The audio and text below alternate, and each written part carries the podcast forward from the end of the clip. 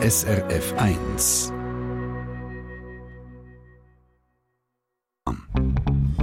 SRF 1, das Radio für Dialektfans.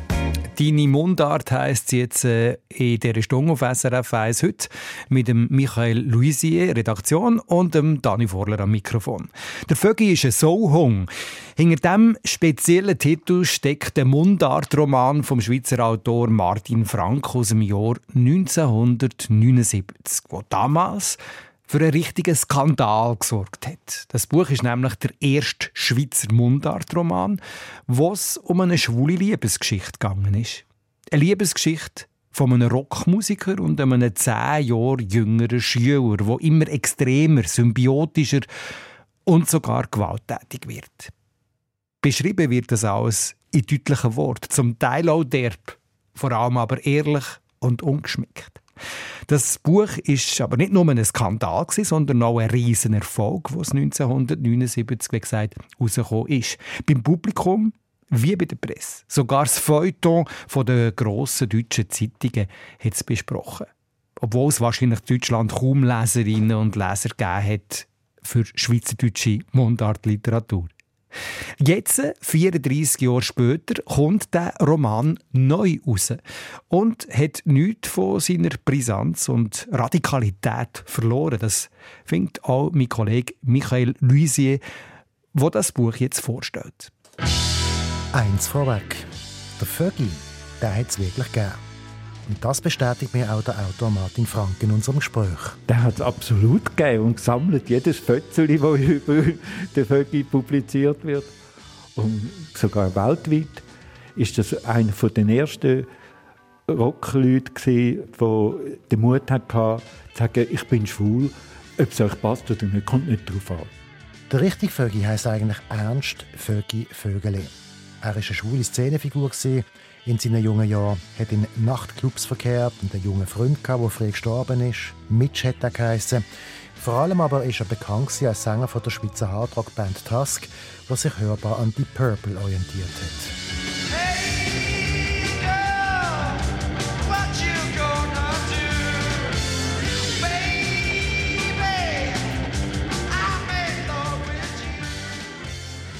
Der Vögi im Buch aber, der ist abgesehen davon, dass auch er offen schwul lebt und ein Rockstar ist, eine Erfindung von Martin Frank.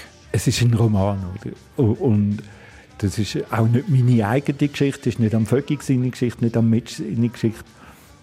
Aber der, als Roman hat das enorm gut funktioniert und als Film hat es ja auch wahnsinnig gut funktioniert. Dann steigen wir doch jetzt in das Buch ein und hören, wie das tönt. Im Vögi seine Geschichte.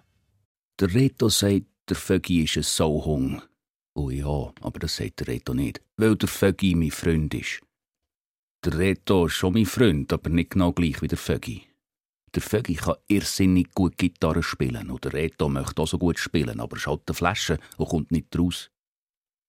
Der Reto spielt bei den Raves.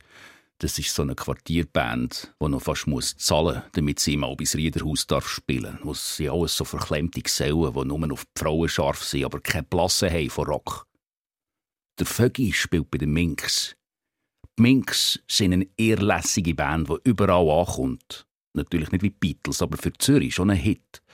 Und der Vögi ist der wichtigste von den Minks. Ihm gehört die ganze Anlage, die Verstärker und alles. Und wenn der Vögi spielt, sie gehen all total weg. Und ja, weil die Minks so einen wilden Sound haben, wie die Stones oder The Who oder so.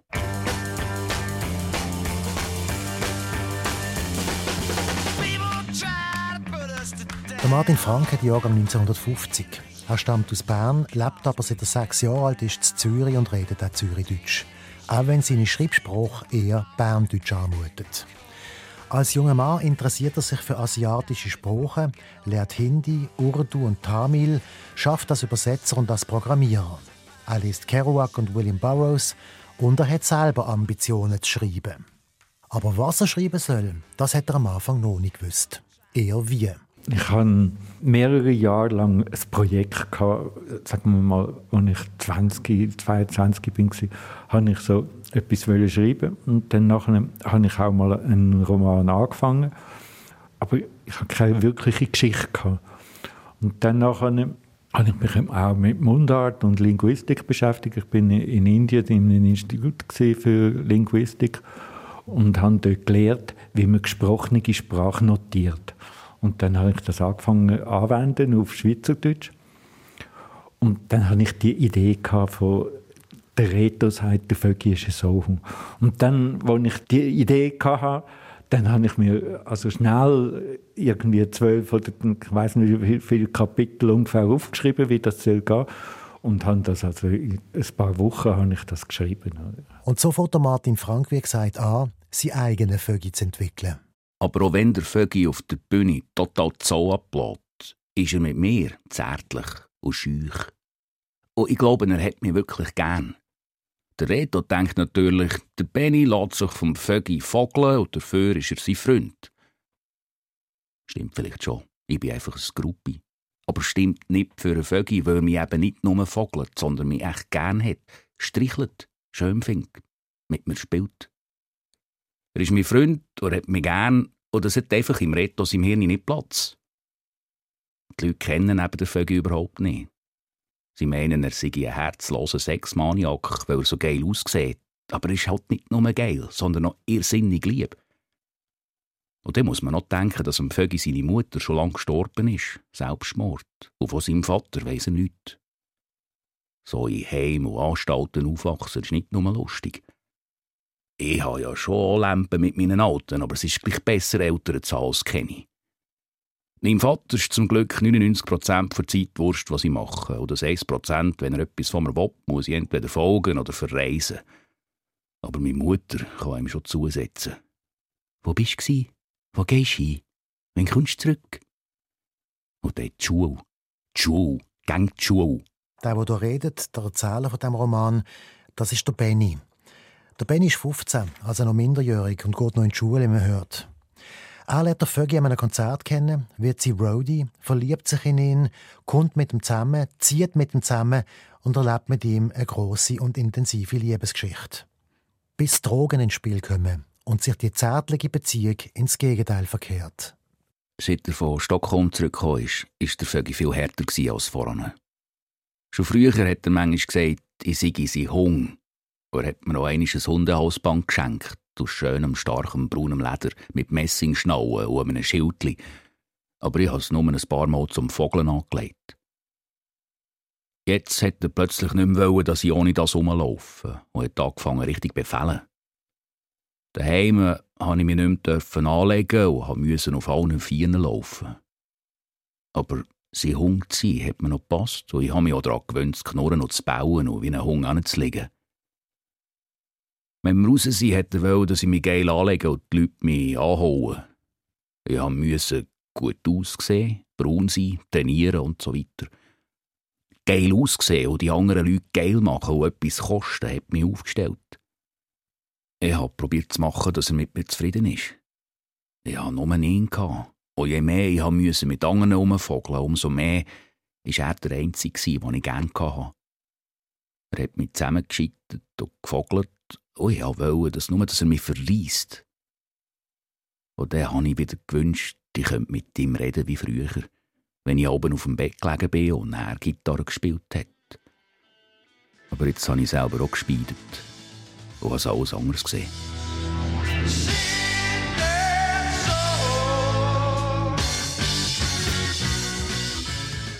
Kommen wir jetzt zu einem längeren Ausschnitt aus dem Gespräch, das ich mit Martin Frank machen letzte Woche und da wollte ich als erstes von ihm wissen, was ihn eigentlich interessiert an so einer Sadomaso-artigen Beziehung.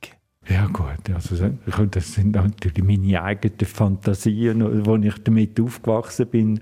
Und ich habe ja auch ein Buch geschrieben, La Morte Chevrolet, oder, wo, wo ganz über eine solche Beziehung ist. Und also damals hat das für mich eine riesige Bedeutung gehabt. Aber das ist vor 40 oder 50 Jahren. Weil Sie das fasziniert hat oder weil Sie das gelebt haben? Das hat mich also vermutlich schon in der ersten Klasse fasziniert. Also der, das ist etwas gewesen, was mich auch visuell wahnsinnig angezogen hat. Eben die Beziehung von, von dem Mitch und dem Vögi. Und der, der Vögi, der, der hat sich ja so eigentlich wie der Mick Jagger, aber früher als der Mick Jagger mit Leder und Ketten oder so, wie Axel Rose. Oder? Also der, der ist in diese Richtung gegangen. Was mich auch noch irritiert oder was ich komisch finde, hat vielleicht mit der Zeit zu tun damals, das ist der Umstand, dass sich der Benny prostituiert und dass das vollkommen normal ist. Ja, wir haben natürlich damals sind wir so begeistert von uns selber, dass wir wie keine moralische Bedenken hatten, weil unsere Prostitution ist etwas gewesen, was wir lässig gefunden haben, dass man sich Geld verschaffen kann, einfach und das hat nichts mit der Prostitution zu tun, von voran, von, von, von den bürgerlichen Leuten. Haben Sie denn das erlebt? Ich habe das ausprobiert, aber ich bin so erfolglos. der Benny aber ist sehr erfolgreich, oder? Ja, ja, aber das hat auch etwas Typisches. Oder? Es gibt verschiedene Schichten von, von der Prostitution. Und äh, natürlich die Strichjungen, die so aus einem unteren bürgerlichen Milieu kommen, die leben in einer ganz anderen Welt als die Drogenprostituierten oder heute die Immigranten, die da als Touristen auf den Strich gehen. Das Buch ist dann 1979 rausgekommen und sehr erfolgreich gesehen. Hätten Sie das erwartet? Ja gut, also ich bin zum Glück immer mit einem sehr gutes Selbstbewusstsein versehen gewesen. Also ich bin nicht überrascht gewesen, aber es hat wirklich gut funktioniert. Also das ist toll gewesen und es ist schön gewesen, dass ich ihre Zeit den Erfolg hatte, den ich dann auch geniessen konnte. Und dass es auch ein Skandalbuch geworden ist, es ist ja, es ist ja auch angegriffen worden. Also die Leute haben ja auch... Natürlich einfach wahnsinnig Glück gehabt. Dann, dann, dann Jean-Christophe Ammann und der Polo Hofer, und die haben sich alle total eingesetzt für, für das Buch. Und so. also das, das ist super gut gelaufen. Was hat es für einen Stellenwert in Ihrem Schaffen, das Buch? Ja, also vom Können her, das ist natürlich so, das ist mein erstes Buch und ich hatte noch keine Ahnung. Gehabt. Ich habe das einfach fertig gebracht, aber mit Mühe und Not. Also ich habe keine Übung gehabt. Ich habe ja nicht schon fünf Semester irgendeine Literatur, Creative Writing gelernt oder so etwas. Und ich habe dann, also zu lernen, wie, wie man schreibt, das braucht einfach die Erfahrung. Und das hat dann schon viel gebraucht, aber also, also es funktioniert immer noch. Ich bin völlig zufrieden damit. Also es funktioniert wirklich und man merkt schon die Roughheit von einem freien Text. Aber man merkt eben auch, dass er funktioniert als, als Literatur. Ja gut, ich bin total belesen ich hätte einfach gerne Rock, also Popmusiker werden und das ist mir nicht gelungen und dann habe ich dann von dem Mieux habe ich dann halt müssen eine Art Popbuch schreiben und das hat dann eben funktioniert. Aber ich bin schon unglücklich Ich hätte wollen den Mick Jagger werden und nicht den Martin Frank.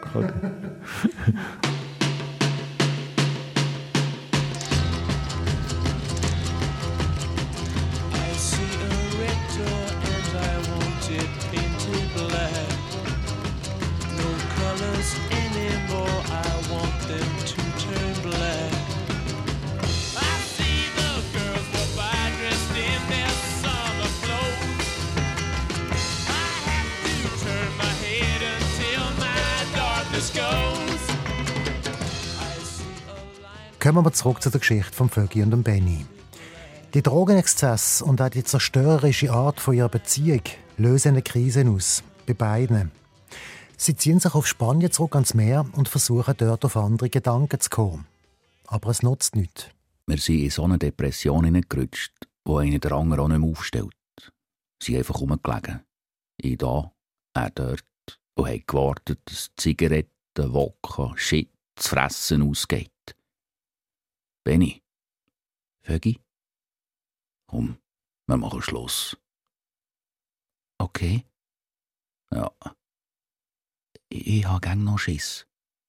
Spinn doch nicht. Wir nehmen einen Overdose. Du spürst ausser mir sinnigen Flash nichts. Ehrlich? Ehrlich. Also? Ein paar Tage war alles wie voran. Ich habe mir gar nicht mehr viel Gedanken gemacht wegen dem Verrecken. Es ist ja normal. Ob heute oder morgen ist eine reine Zeitfrage. Ich hatte nur noch einen Horror vor dem Fixen, wegen dem Trip, wo ich mal eine Paranoia eingefangen habe. Aber im Großen und Ganzen bin ich cool. Und der Vögi hat gesagt, wir warten auf den nächsten Vollmond. Und das war noch eine Woche. So viel einmal zur Geschichte. Wie es ausgeht, das möchte ich natürlich nicht verraten.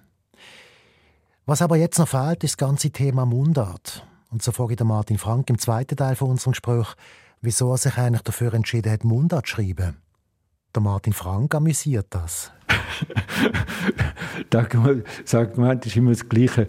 Ich habe so viel LSD genommen, bis ich nicht mehr gewusst habe, warum ich anders schreiben als ich rede. Das ist die erste Hälfte, das stimmt ungefähr. Aber die zweite Hälfte ist, dass ich dann im Ausland bin und dann habe ich eben gar nicht so geschrieben, wie ich rede, nämlich Zürichdeutsch, sondern ich habe total Berndeutsch angefangen zu schreiben und, und, das ist mir dann geblieben. Also den Vögel habe ich auf Berndeutsch geschrieben, obwohl ich damals natürlich Zürichdeutsch geredet habe. Ich bin irgendwie 1956 oder 55 nach Zürich gekommen und, und also ich habe, logisch habe ich Zürichdeutsch geredet und nicht Berndeutsch.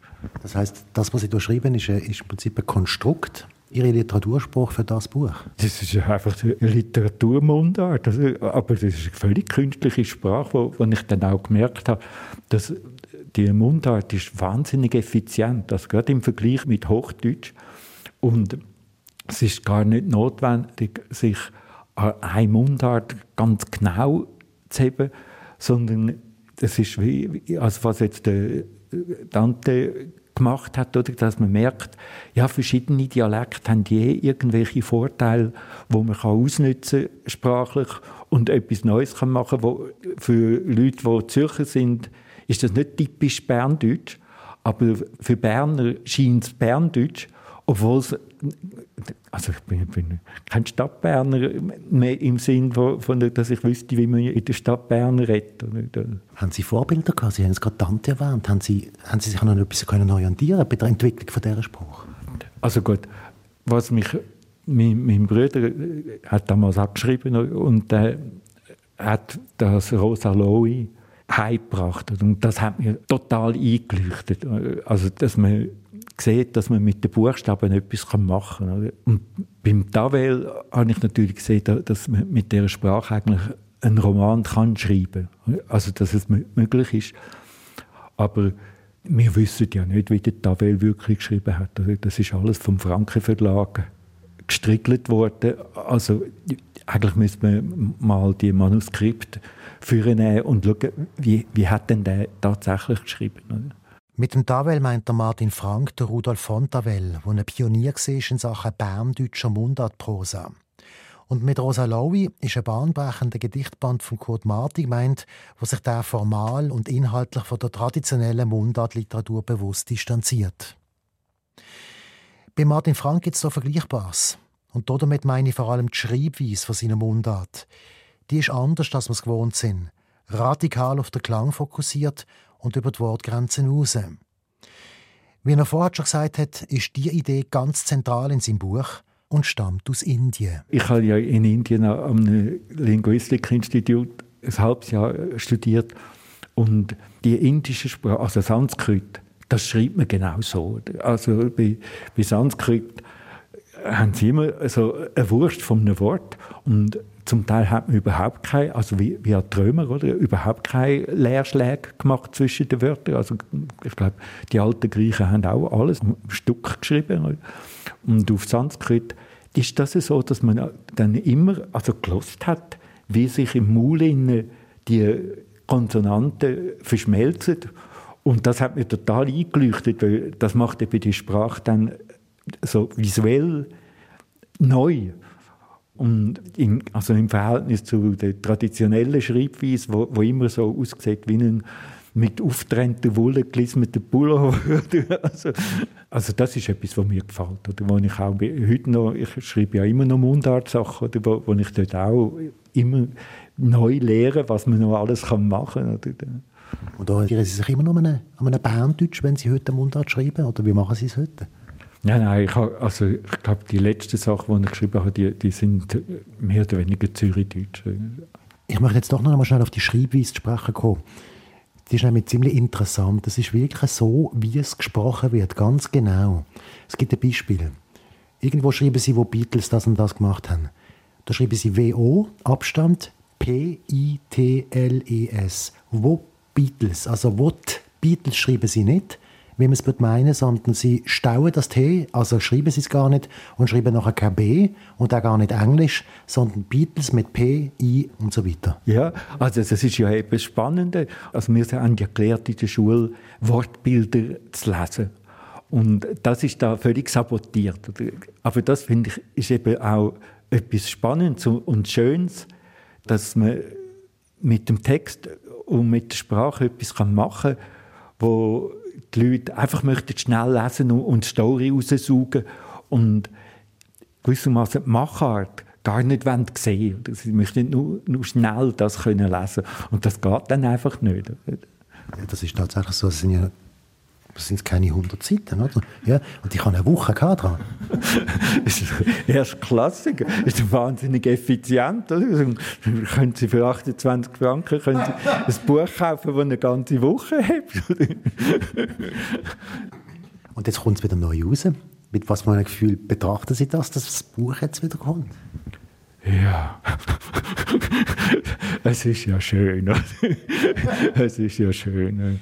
Nein, es, natürlich freut es mich. Es ist lustig. Es ist auch, wir haben eine schöne Lesung im Sogar-Theater wo das jetzt ein junger Schauspieler vorgelesen hat. Und das hat immer noch verhebt. Also das ist nicht alt geworden. Ja, das ist es. Manchmal schon, wenn man so ein bisschen Details anschaut, Jeansjacke und so weiter und so, aber vom Stil und von der Inhalt her nicht. Ja. gut, also bei den Moden ist es ja, dass es kommt alles immer wieder von neuem, oder? Also immer, wenn man das Gefühl hat, jetzt sind Lackstiefel aber endgültig vorbei, dann kommen, stehen sie schon wieder im Schaufenster.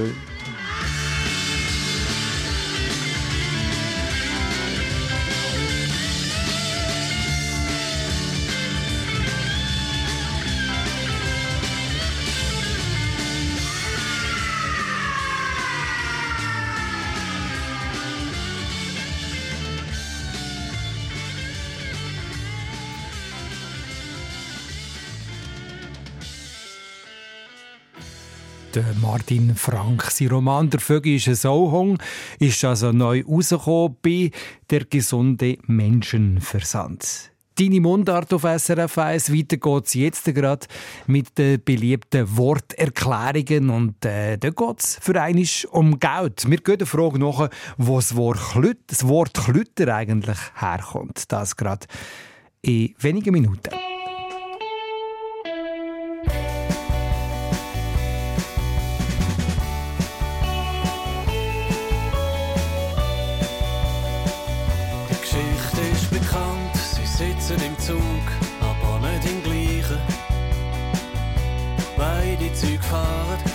Sich das Fenster, aber dann kommt der Weiche.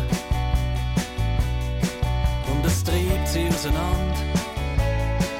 Sie haben sich nie gekannt. Sie schauen sich in die Augen. Für einen kurzen Moment, aber die Geschichte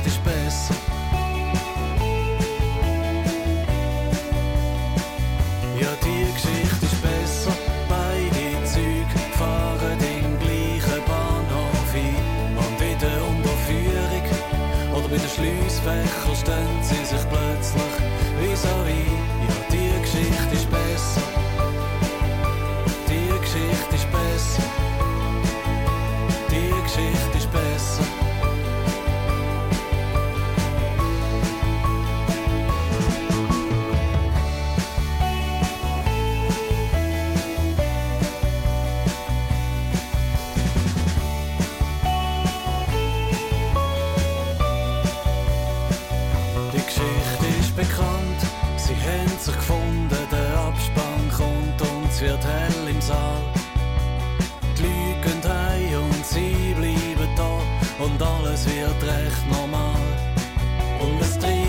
auseinander.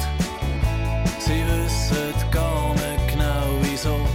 Und irgendwann sagt jemand von beiden, er oder sie muss gehen, aber die Geschichte ist besser.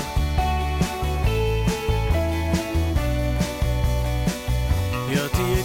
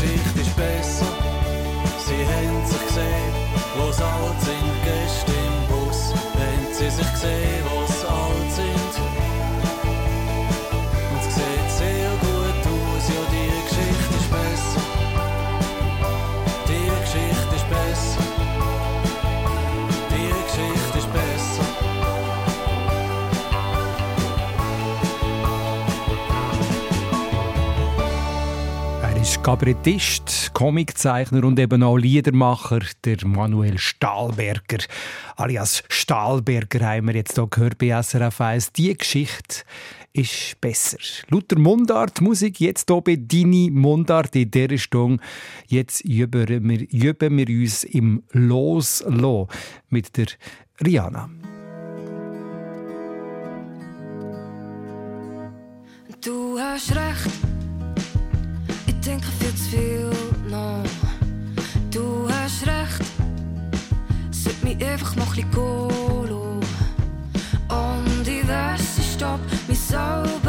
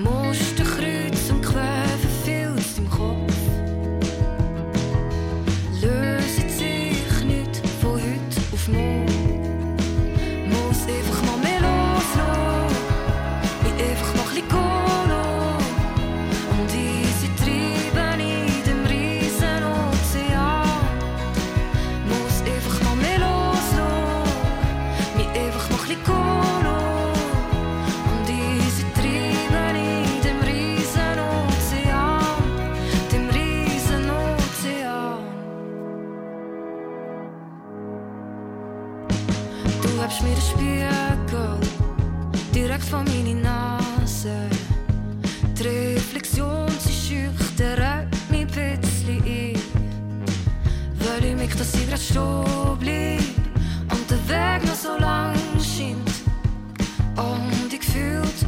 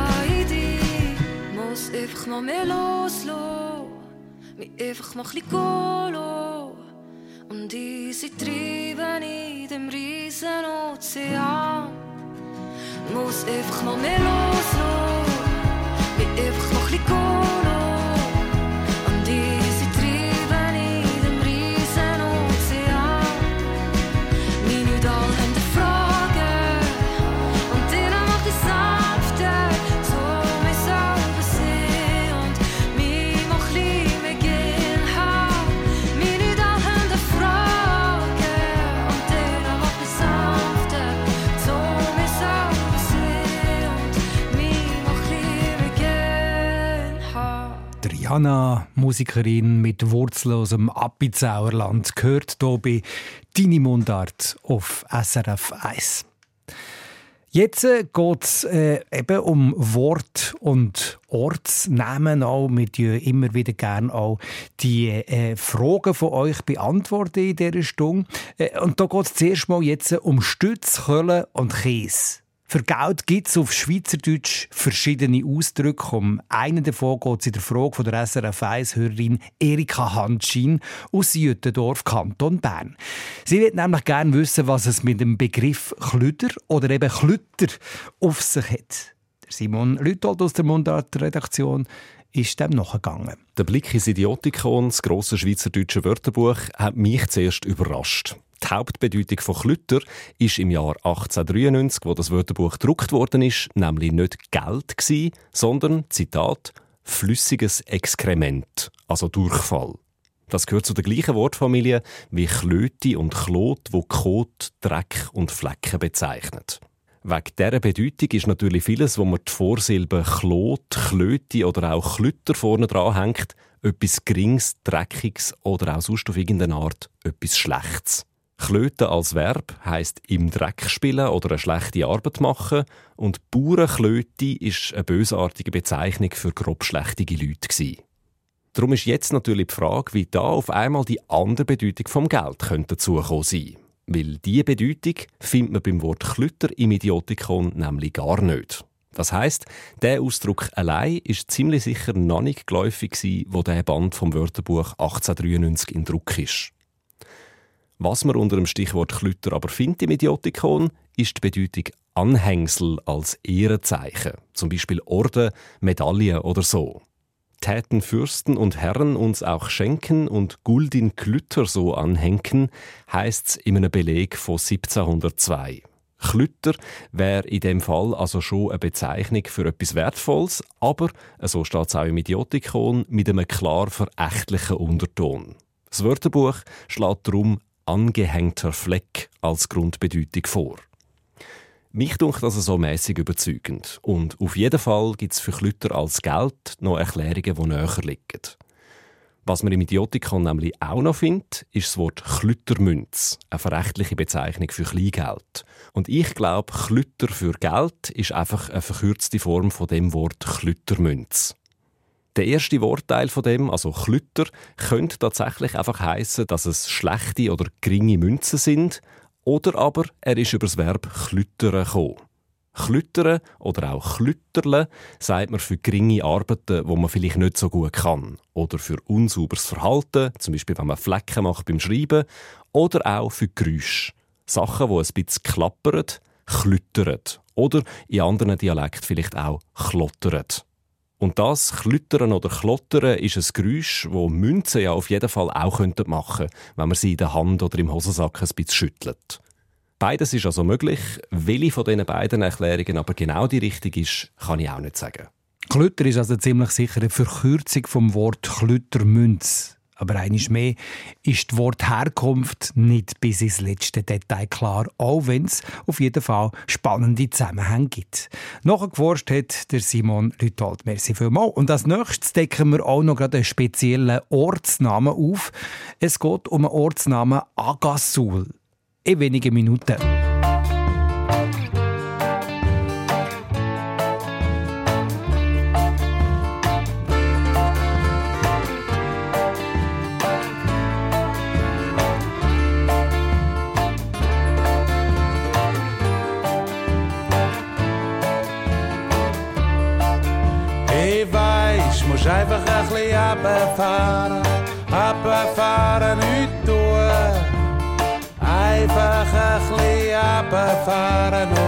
Geschmeidig bleiben dazu.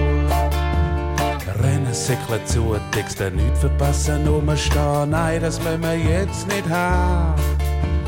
Umhetzen, Türen schlitzen, die Nase einfach voll, an so einem schönen Tag. Musst einfach ein bisschen runterfahren. Ein bisschen runterfahren, nichts tun. Einfach ein bisschen runterfahren. Geschmeidig bleiben dazu. Umhangen, umchillen, umblöd, umdissen, umgenuss, kein Verdruss. Zu viel am Tor, zu zum Aufstehen, ausbrennt müde und schlapp am so schönen Tag. Musst einfach ein bisschen runterfahren. Ein bisschen runterfahren,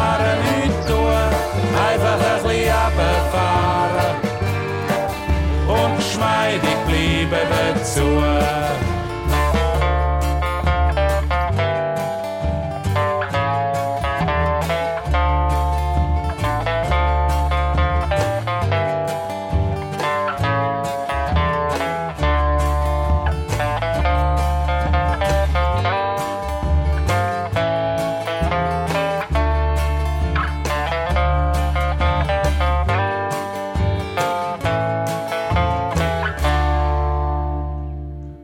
Musst einfach ein bisschen runterfahren.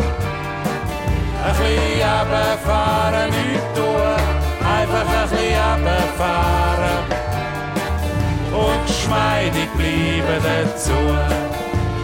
Weich ich nichts verschlägt durch Stimme, es Liter auf dem Magen. Den Stress müssen wir jetzt nicht haben. Es lässt dir keine Ruhe, lass alles links lass stehen an dem wunderschönen Tag. Musst einfach ein bisschen runterfahren. Ein bisschen runterfahren, nichts tun. Einfach ein bisschen runterfahren. Und geschmeidig bleiben dazu. Musst einfach ein bisschen runterfahren. Ein bisschen runterfahren, nichts tun. Einfach ein bisschen runterfahren.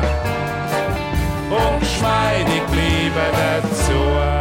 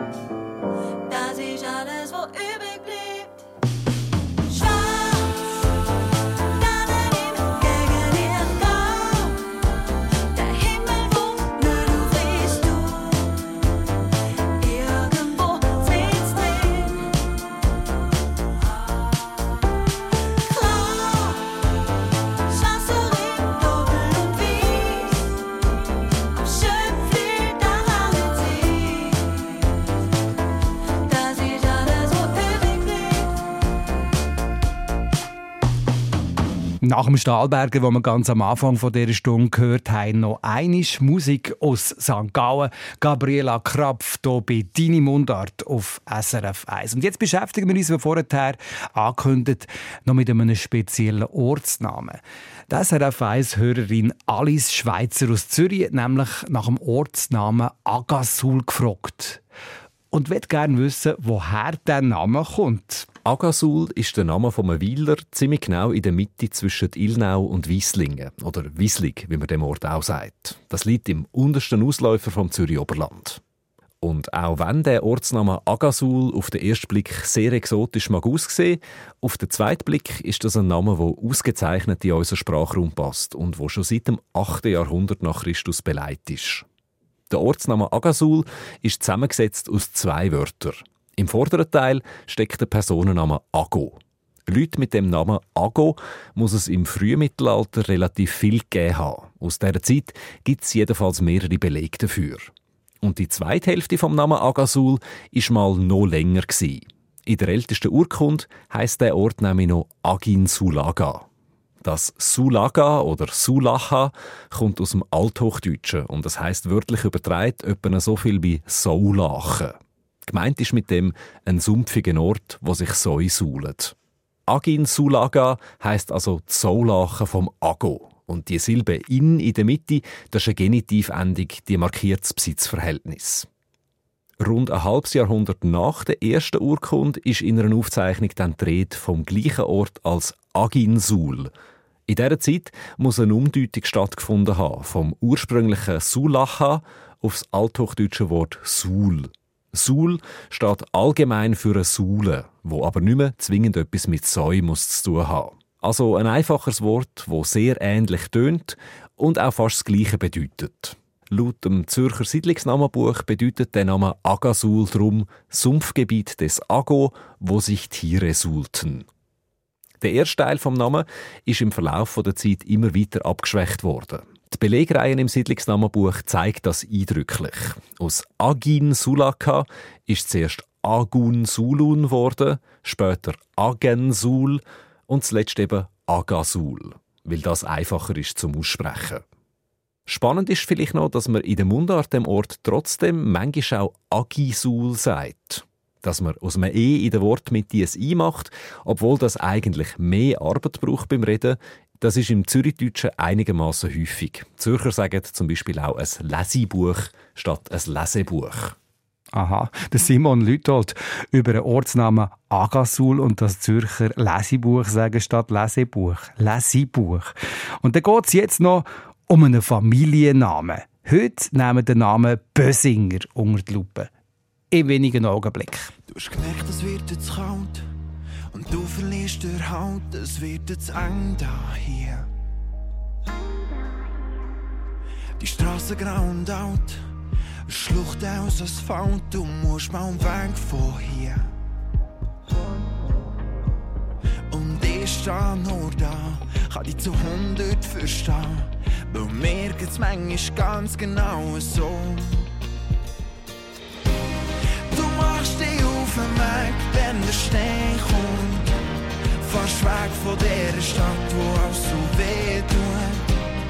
Ich hoffe, dass irgendein ist nicht mehr nachkommst. Mehr, wo der Schnee der Sonne weichen muss.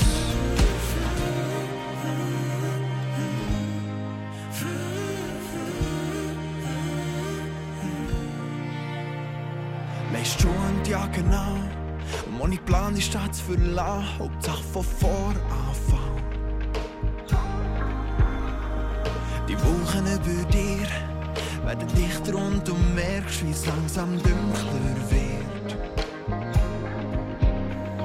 Und du musst jetzt gehen, als und liegen lassen, weil sonst sich nie mehr etwas ändern wird. Wenn der Schnee kommt. Fast weg von der Stadt, wo alles so weh tut. Ich hoffe, dass irgendein ist nachkommst. Nicht mehr, wo der Schnee der Sonne weichen muss.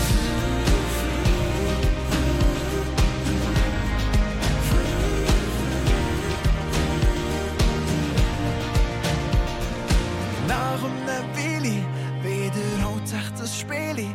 An den wärmsten Orten wird's auch kalt. Erzählst von dem Schnee, du bräuchtest ihn irgendwie mehr, weil er daheim ja gar nicht so kalt gsi. Aber du machst dich auf den Weg, wenn der Schnee kommt. Fast weg von der Stadt, wo alles so weh tut. Ich hoffe, dass irgendein ist nicht der Schnee der Sonne weichen muss. Du machst dich auf den Weg, wenn der Schnee kommt. Fast weg von dieser Stadt, wo auch so weh tut.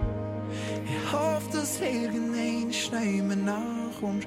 Neumann, wo der Schnee der Sonne weichen muss. Einfach Ben bei SRF 1, deine Mundart, der Titel Schnee haben wir gehört. Und jetzt geht es noch um die beliebten Familiennamen. Geschrieben hat es äh, unter anderem Daniela Bösinger aus Dürnten im Kanton Zürich. Sie schreibt, dass das Einzige, was sie über ihren Familiennamen weiß, das ist, dass ihr Familienname ursprünglich aus Deutschland kam und dass Bösingers eben auch am deutschen Kaiserhof gegeben hat.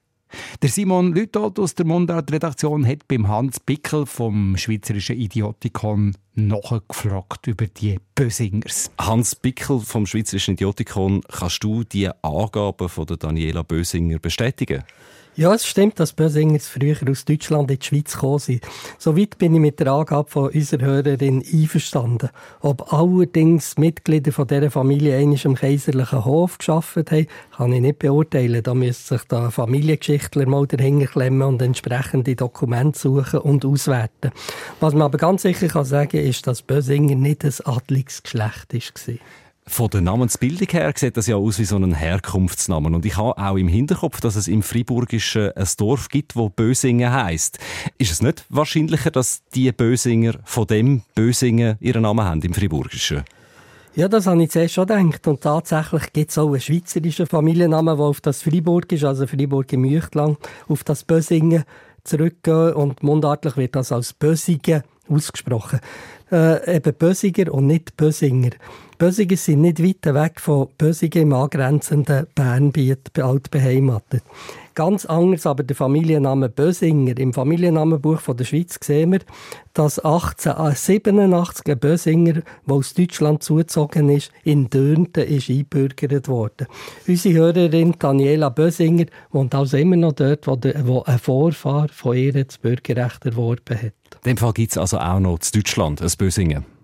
Ja, das ist der Fall. Etwa 90 Kilometer nördlich von Schaffhausen, in der Nähe von Rottweil, in Deutschland, in Baden-Württemberg, gibt es eben auch ein Bösingen, wo der Vorfahr, von der Daniela Bösinger hergekommen ist. Und heißt das, also die Tatsache, dass die Bösinger eingewandert sind, auch, dass der Name Bösinger in der Schweiz nicht so super häufig vorkommt? Wohnen die meisten Bösinger immer noch in der Nähe von Dürnten?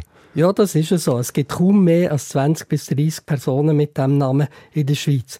Die meisten wohnen im Zürichbiet, was im 20. Jahrhundert noch mehr Einbürgerungen von Personen mit diesem Namen gegeben hat.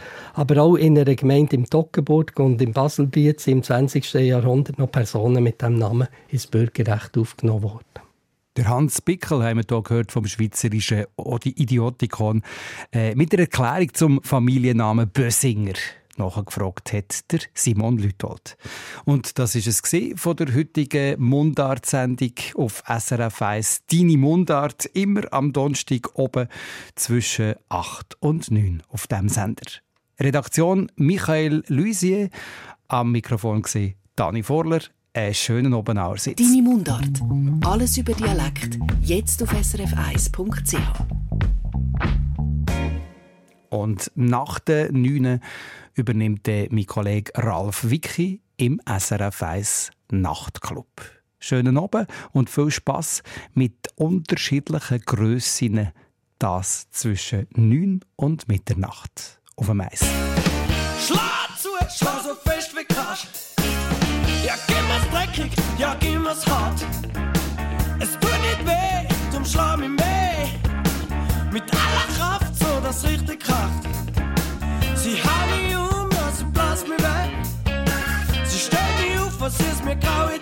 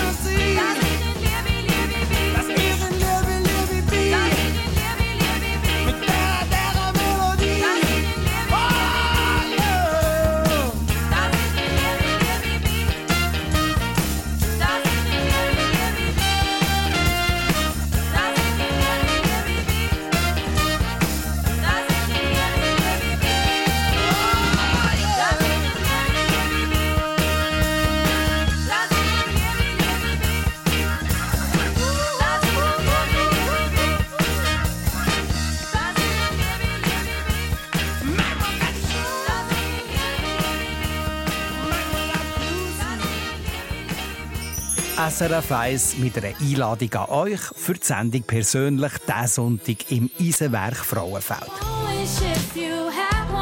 Die Thurgauerin Lina Button hat schon als Mädchen stundenlang in ihrem Zimmer gesungen. Auf einem Klavier aus dem Brocki hat sie dann von Songs schreiben. Songwriterin ist sie bis heute. Aus ihrer Leidenschaft ist der Beruf geworden. Lange Zeit ist der Rolf Schmidt Bäcker und Comedian gleichzeitig gesehen. mag einfach nicht. Mit 40 hat er seine Bäckereien verkauft, ist quasi auf der Straße gestanden, hat sich durchgekämpft und sich einen Namen gemacht in der Schweizer Comedy-Szene.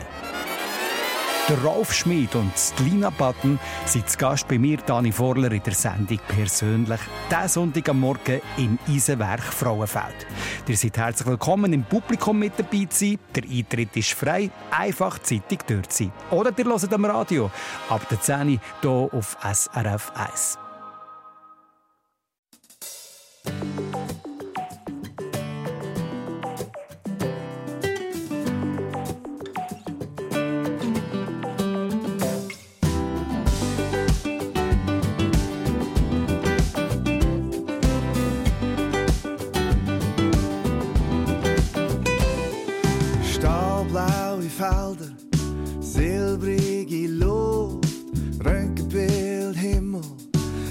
orange Zeltli Duft, Grillen zirpet Mozart, der Weizen schunkelt still, Wolken ziehen auf, aber das Herz klopft wild, weil es glücklich macht. Einfach da für uns, mit dir. In einer Dalmatiner von Mondnacht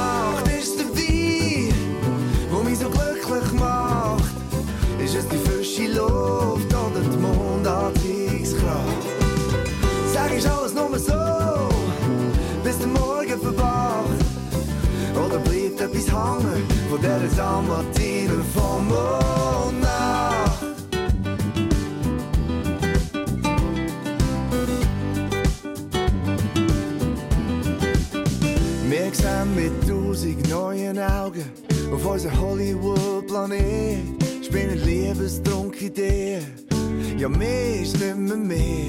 Lieber Uhrzeit, Stille, als Insta-Bilder Flut. Umbruchstimmung. Sag, was schauen wir nur zu?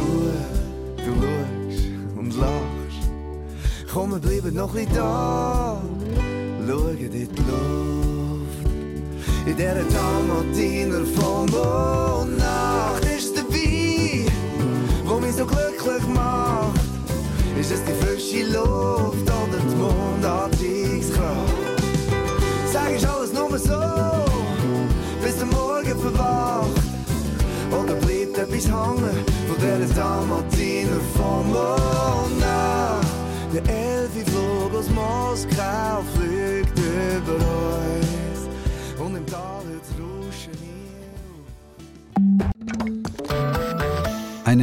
Von SRF1. Mehr Informationen und Podcasts auf srf1.ch.